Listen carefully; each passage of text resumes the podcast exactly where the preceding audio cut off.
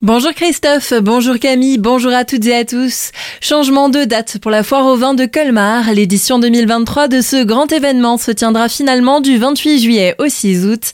Les organisateurs ont décidé de décaler cette date, initialement prévue du 21 au 30 juillet, pour faire profiter le public qui vient en août.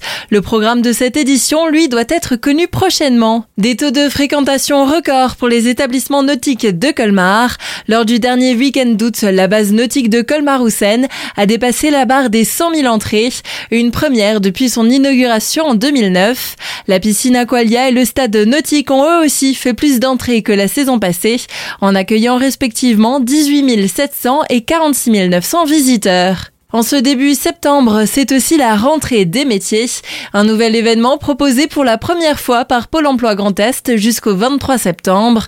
Informations mais aussi solutions d'emploi et de formation y seront proposées, essentiellement au sein des secteurs en tension que sont par exemple l'industrie, le BTP, le commerce et le transport logistique.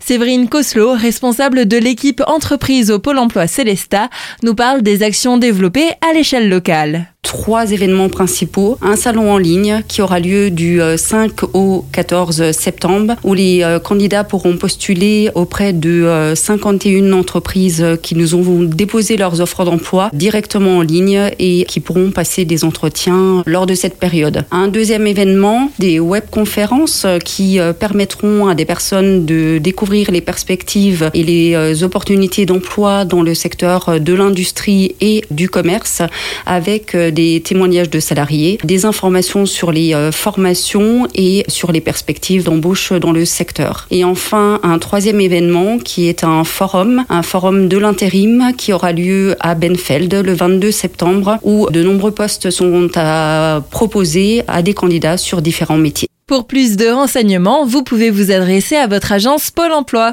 Un nouvel accident tragique s'est produit hier matin du côté de Haguenau.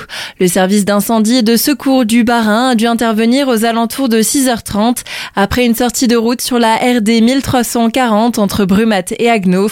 Le véhicule accidenté a terminé sa course contre un panneau de circulation. Le conducteur est décédé sur le coup et son passager, un enfant d'une douzaine d'années, a été pris en charge par le médecin de Dragon 67 et a été transporté en urgence absolue au CHU de Haute-Pierre. Une enquête est en cours pour déterminer les causes de ce drame. Des personnes piégées sur des sites de rencontres, trois hommes et une femme, tous âgés entre 17 et 19 ans, ont été déférés vendredi au tribunal judiciaire de Colmar. Par l'intermédiaire de la jeune femme, ce groupe postait des fausses annonces pour attirer leurs victimes dans des lieux plus ou moins isolés pour commettre des violences et des extorsions, coups, menaces de mort ou encore vol d'argent, de téléphone portable ou de véhicules. Les faits se sont déroulés entre mai et juillet de cette année dans les communes de Colmar, Gepsheim et Benville. Blessés, les trois victimes identifiées présentaient des incapacités totales de travail de 5 à 10 jours. Originaires de Strasbourg et Colmar, trois des mises en cause ont été incarcérés vendredi et le quatrième a été placé sous contrôle judiciaire. Quelques perturbations de circulation sont à prévoir en ce début de semaine. Des travaux de réfection de chaussée vont être réalisés sur la route du Rhin aujourd'hui et demain, mais aussi les 12 et 13 septembre et les 10 et 11 octobre. La route sera fermée, des déviations seront mises en place. L'accès à la zone industrielle, à la zone portuaire et au comptoir agricole sera lui toujours possible en venant de Markelsheim. Et un mot de football pour terminer ce journal. Le Racing Club de Strasbourg repart avec le point du nul après son match d'hier à Brest. D'abord mené au score dès la sixième minute après un but de Lys Melouf, les Strasbourgeois ont pu égaliser grâce à un penalty transformé par Ludovic Ajorc à la demi-heure de jeu.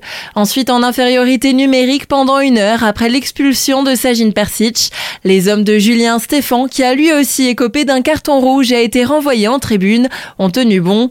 Score final un partout. Prochain match ce dimanche à 13h. Ce sera au stade de la Méno à Strasbourg face à Clermont.